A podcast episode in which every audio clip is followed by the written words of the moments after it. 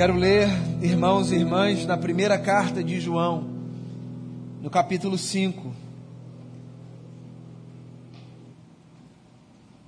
Bem no final da sua Bíblia. Primeira carta de João, capítulo 5.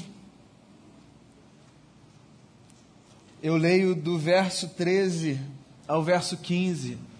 Um texto bem curtinho mas muito importante para trazer uma lembrança para o nosso coração. Diz assim o texto sagrado: Escrevi-lhes estas coisas a vocês que creem no nome do Filho de Deus, para que vocês saibam que têm a vida eterna. Esta é a confiança que temos ao nos aproximarmos de Deus. Se pedirmos alguma coisa de acordo com a vontade de Deus, Ele nos ouvirá. E se sabemos que Ele nos ouve em tudo o que pedimos, sabemos que temos o que dele pedimos. Escrevi-lhes essas coisas a vocês que creem no nome do Filho de Deus, para que vocês saibam, vocês têm a vida eterna. Essa é uma expressão muito evangélica. Não que seja própria nossa, exclusivamente nossa, mas ela é uma expressão muito comum no nosso vocabulário: vida eterna. Então, se você nasceu na igreja ou vive na igreja um tempão, você já deve ter escutado falar desse termo diversas vezes. Agora é engraçado como geralmente, quando a gente fala sobre vida eterna, ou ouve sobre vida eterna, a nossa mente costuma ser transportada para uma espécie de experiência futura, vindoura, apocalíptica. Um negócio que um dia a gente vai ganhar como se fosse um prêmio que Deus tivesse guardado para mim e para você. A gente pensa na vida eterna como essa recompensa divina por uma vida bem vivida. Então, se eu ando nos caminhos do Senhor, lá no final, quando Jesus me chamar, eu vou desfrutar da vida eterna. E se eu vivo uma determinada vida, então, como troféu, como prêmio, o que eu vou receber das mãos do Criador é o passaporte para a vida eterna. A nossa cabeça vai lá na frente. E a gente pensa então, como vida eterna, essa experiência pela qual a gente nutre uma expectativa, mas que a gente ainda não consegue tocar. Eu acho engraçado, não consigo explicar para você quando foi que a gente, enquanto comunidade cristã, deslocou essa compreensão de vida eterna para um futuro apocalíptico não foi lendo João. Porque João diz uma outra coisa sobre vida eterna. João é esse pastorzão que viveu no final do primeiro século da nossa era, num tempo em que a igreja estava enfrentando desafios assim complexos demais, muita perseguição, muito sofrimento e que se viu na necessidade de encorajar os seus irmãos e as suas irmãs a permanecerem firmes, acreditando que não no futuro, mas no presente eles podiam desfrutar de um certo tipo de vida. Os dias eram muito complicados. Os cristãos eram perseguidos sistematicamente. As famílias eram divididas, os negócios dos cristãos eram destruídos, intencionalmente destruídos. E João resolve então escrever alguns textos para encorajar os seguidores e as seguidoras de Jesus a permanecerem na fé. E num dos textos ele fala sobre isso, vida eterna. E ele diz assim, simples assim: Escrevi essas coisas a vocês, vocês que creem no nome do Filho de Deus, para que vocês saibam que vocês têm a vida eterna. Então percebe que, pelo menos para a teologia joanina, vida eterna não é um negócio que a gente vai ter, é um negócio que a gente já tem. A notícia do Evangelho de Jesus não é que a gente pode garantir uma espécie de passaporte para um lugar especial, numa dimensão que a gente costuma chamar de eternidade. De modo que, garantindo esse passaporte para essa dimensão, futura e especial, a gente vai ter a segurança de que quando isso acabar, então uma nova era vai começar, essa era vida eterna. A notícia não é essa. Só para tranquilizar o seu coração, não que isso não esteja incluído. Mas a notícia ela traz a gente para um passo atrás. A notícia do Evangelho de Jesus é: você já parou para pensar que a sua vida aqui, nesse mundo, agora, pode ter outra qualidade? Quando os judeus conversavam sobre vida eterna, e Jesus era um judeu, eles conversavam exatamente sobre isso. Teve uma vez que um estudioso da lei se aproximou de Jesus, fazendo exatamente essa pergunta: Mestre, o que eu preciso fazer para herdar a vida eterna? E você sabe que quando esse camarada perguntou para Jesus, mestre, o que eu preciso fazer para herdar a vida eterna, o que ele tinha em mente dificilmente era o que a gente tem, que é como é que eu posso ir para o céu? A pergunta dele tinha outro interesse, muito curioso. Mestre, como é que a minha vida aqui pode ganhar outra cor? Como é que a coisa pode ficar mais interessante aqui?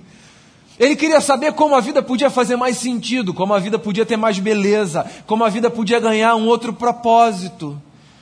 E eu acho que essa pergunta é uma pergunta que deve fazer algum sentido para você, porque se você é como eu sou e como esse camarada é, e como todo mundo é, todo mundo já se fez diversas vezes essa pergunta: como é que pode ser mais interessante? Como é que pode fazer mais sentido? Como é que a gente pode ter mais gosto? Como a vida pode ganhar mais sabor? Como as coisas podem ficar mais divertidas? Essa é uma das perguntas existenciais mais importantes. De onde a gente veio, a gente se pergunta. Para onde a gente vai? Mas tem uma outra pergunta intermediária, não é? Que é: qual é o propósito disso aqui? Por que eu estou aqui? Por que eu nasci? Qual é o sentido da existência?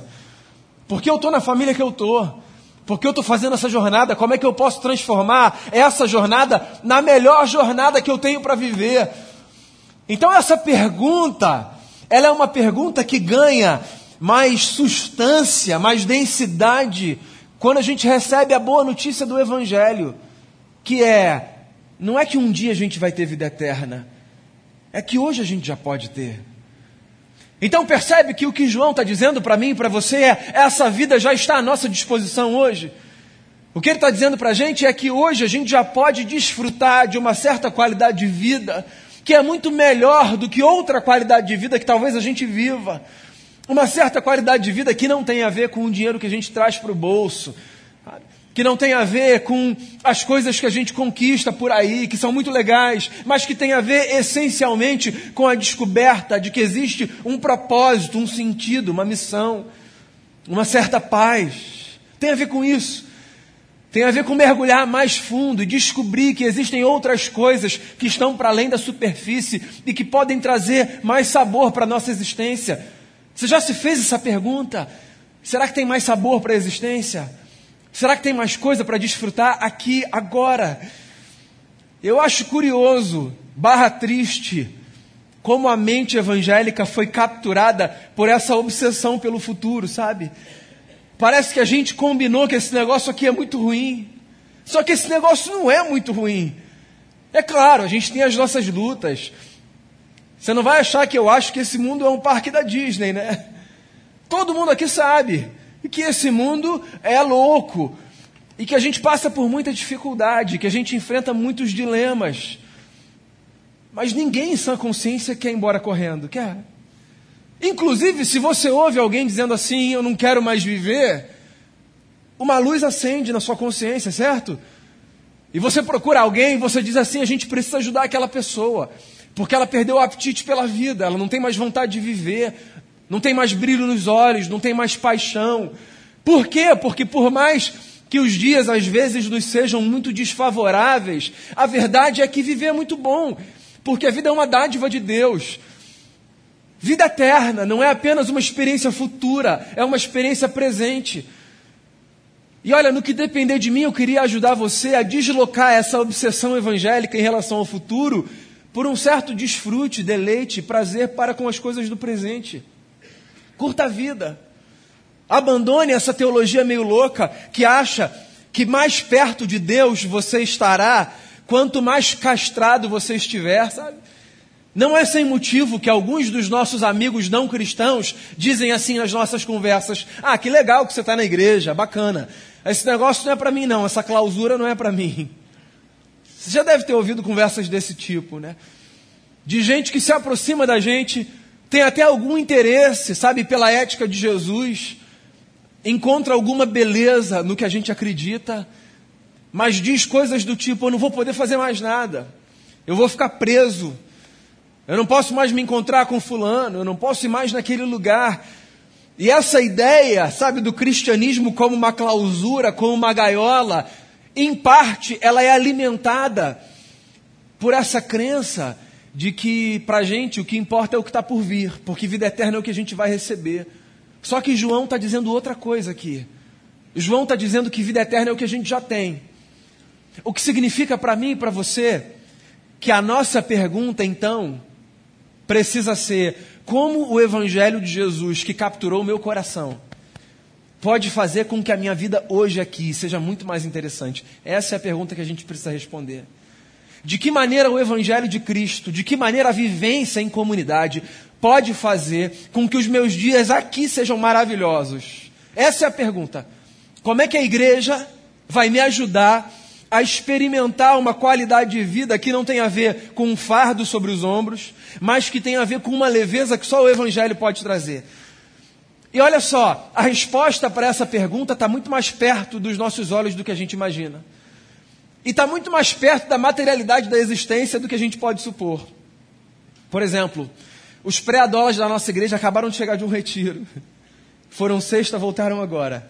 Cerca de 20 pré-adolescentes. Foram para Miguel Pereira, para a Serra, com alguns líderes, para uma casa.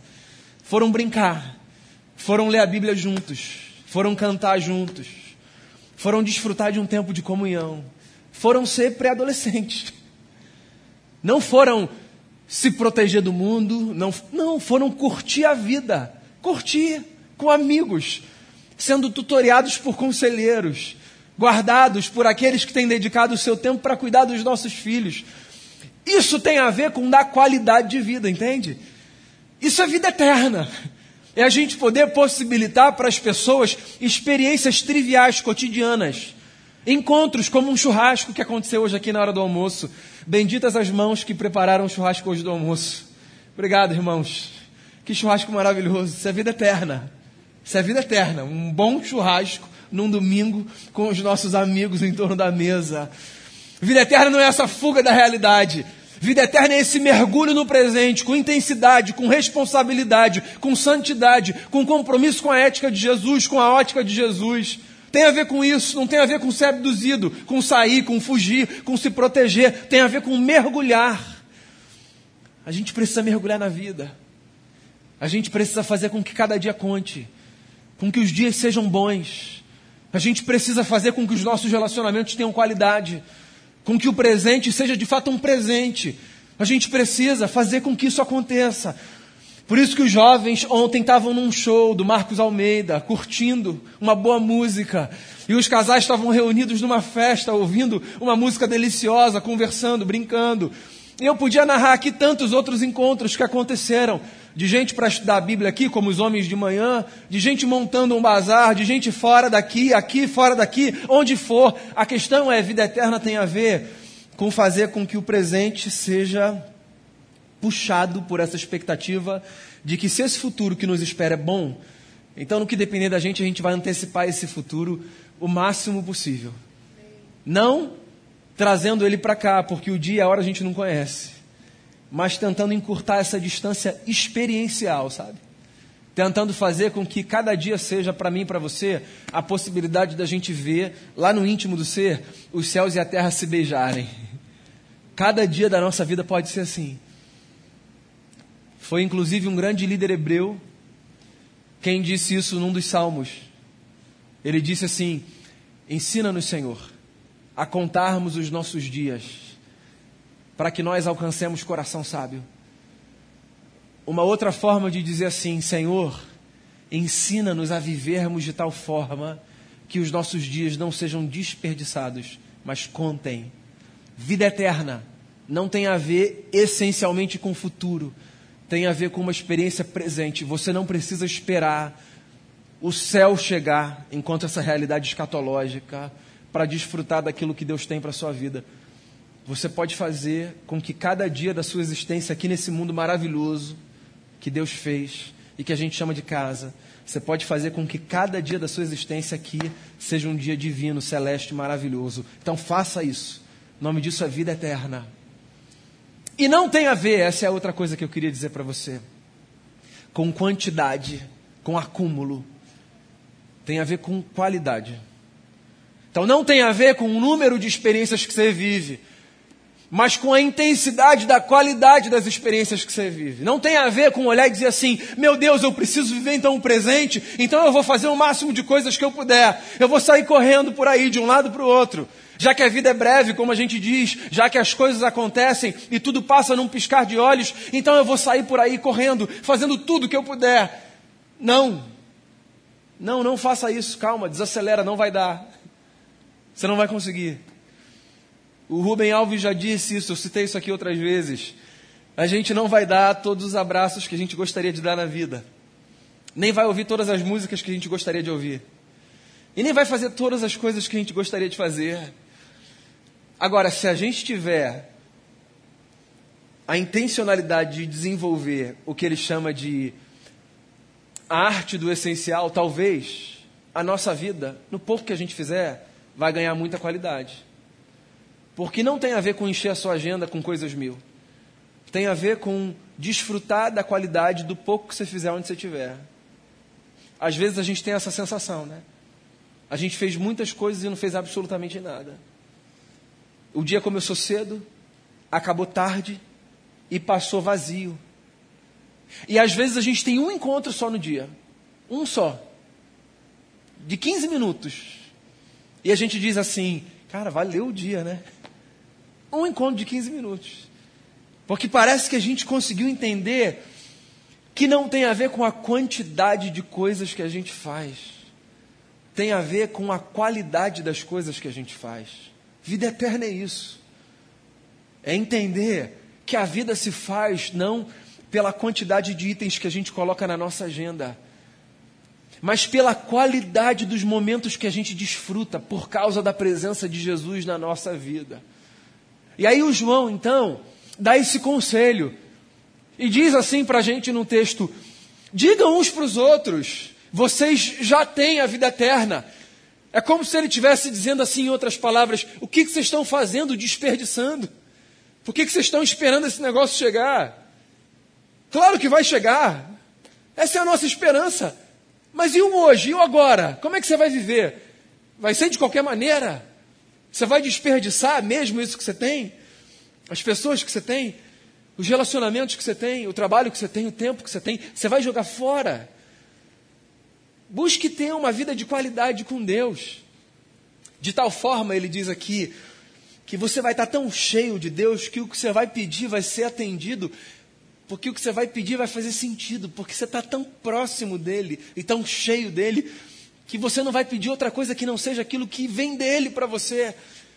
O que ele está dizendo é: há uma qualidade que a gente pode desfrutar que depende da proximidade que o nosso coração tem daquele que nos fez.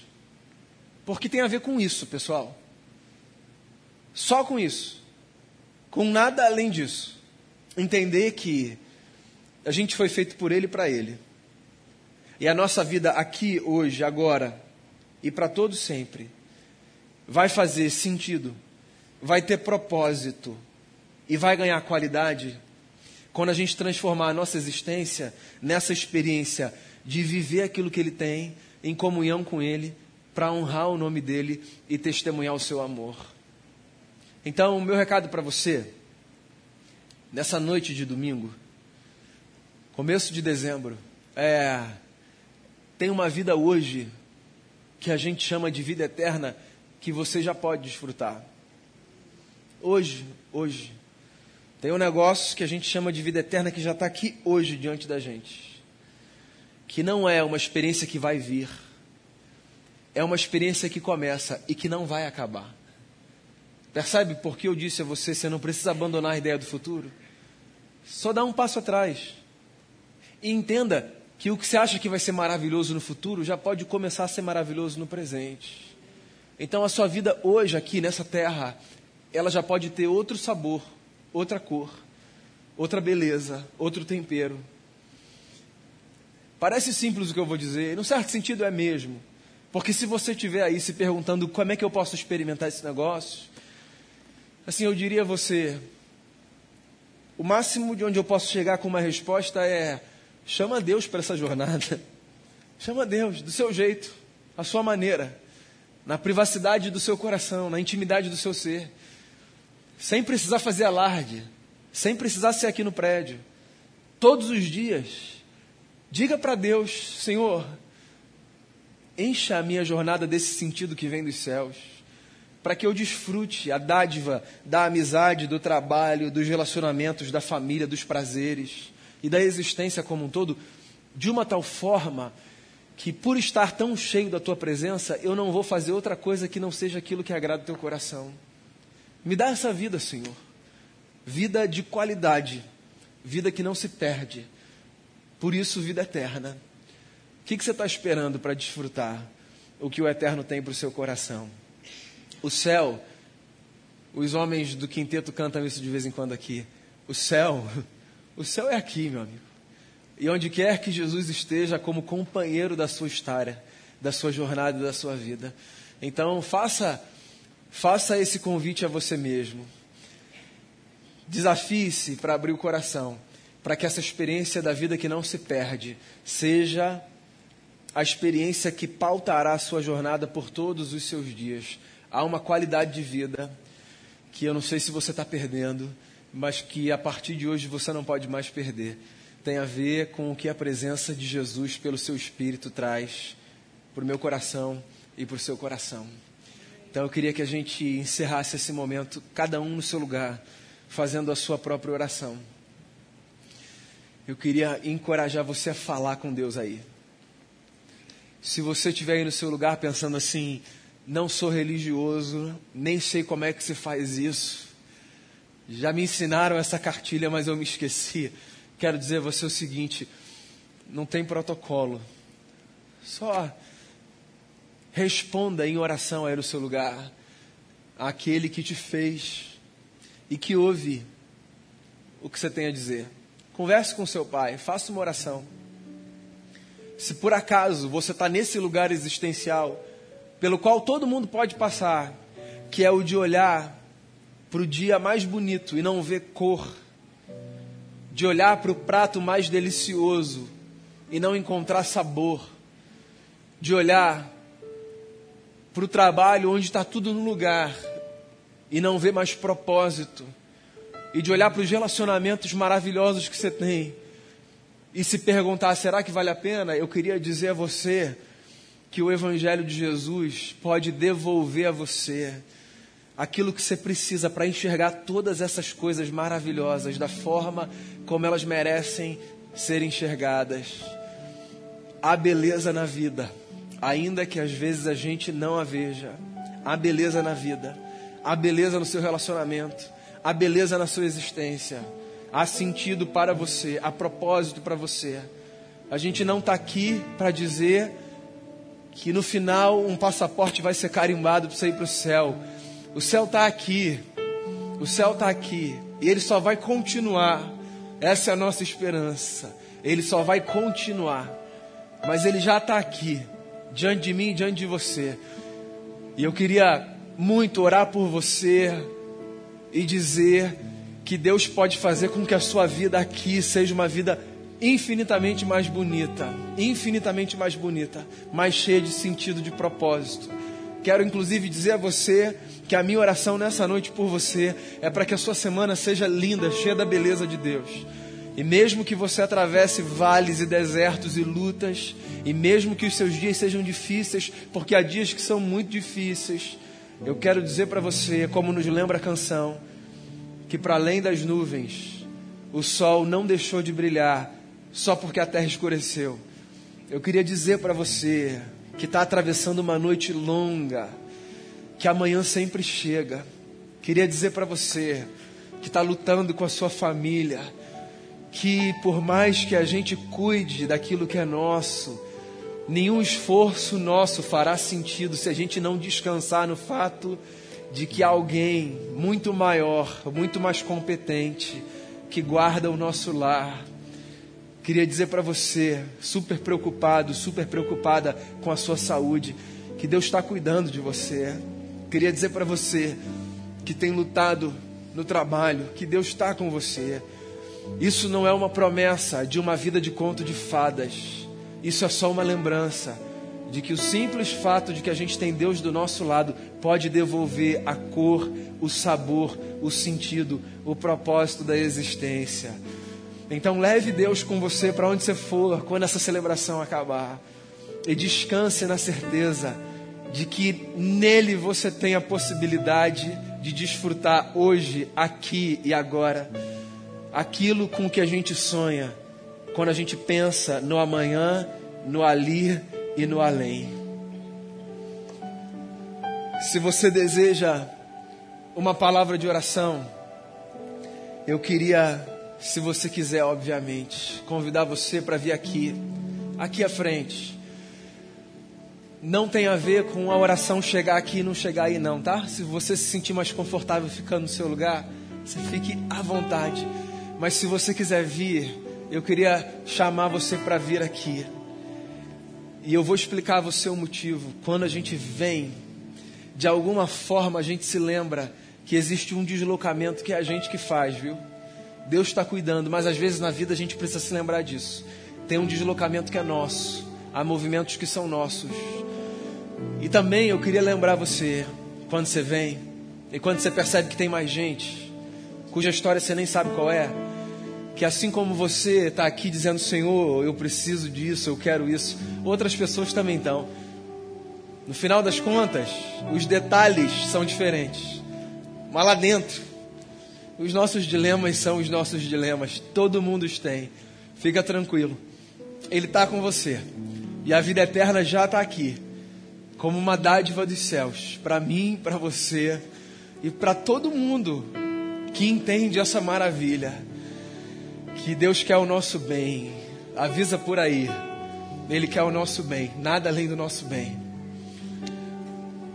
Jesus Cristo de Nazaré, o Filho do Deus vivo, a expressão exata do ser do Deus invisível, aquele em quem a gente vê a face do Pai, aquele que nos ensinou a chamar Deus de Pai, é a Ti, ó Jesus, que nós oramos não para pedirmos nos dê a vida eterna, mas para agradecermos, porque nós já temos a vida eterna. Nós já a temos. Essa é a boa notícia do Evangelho. Não é que a gente vai ficar rico, não é que a gente vai ser bem sucedido, não é que a gente vai ser blindado, é que a gente já pode desfrutar de uma qualidade de vida no presente que não precisa mais ser perdida eu quero colocar diante de Ti a minha vida, a vida de cada irmão, de cada irmã, de perto, de longe. E eu quero pedir ao Senhor, acolha-nos, acolha a nossa oração, seja ela qual for. Seja qual for a oração dos meus irmãos de perto, dos meus irmãos de longe, dos que estão sentados de pé, dos que estão de casa, dos que ouvem essa mensagem hoje, dos que ouvirão em qualquer momento, seja qual for a oração, acolha o nosso clamor, a nossa súplica, nos dê essa qualidade que só a tua presença pode nos dar. É disso que a gente precisa para viver, dessa qualidade que tem a ver com a presença do Senhor, que não podendo ser contido pelos céus, se faz caber no nosso coração. Obrigado por essa presença bendita, leve, doce, gloriosa, pacificadora, que é a presença do teu Espírito. O nosso coração está aqui diante de Ti. A semana está aí, começando. E eu queria pedir ao Senhor: vai com a gente por onde a gente for, Senhor.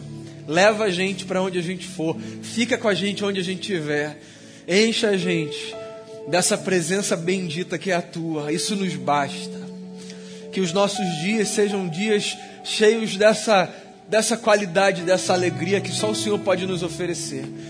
O nome disso é graça e por ela a gente te agradece não é algo que a gente possa fazer para comprar, para merecer, para conquistar. A gente só agradece porque a gente experimenta o que o Senhor graciosamente nos oferece. Então, nosso coração está aqui, diante de Ti, ó Cristo, para expressar a gratidão e para colocar aquilo que o Senhor sabe que está no coração de cada um. E a gente faz isso não na nossa própria força, não no nosso próprio mérito, mas a gente faz isso na confiança da bondade do Senhor que nos segue todos os dias da nossa vida, de agora e para todo sempre. Amém.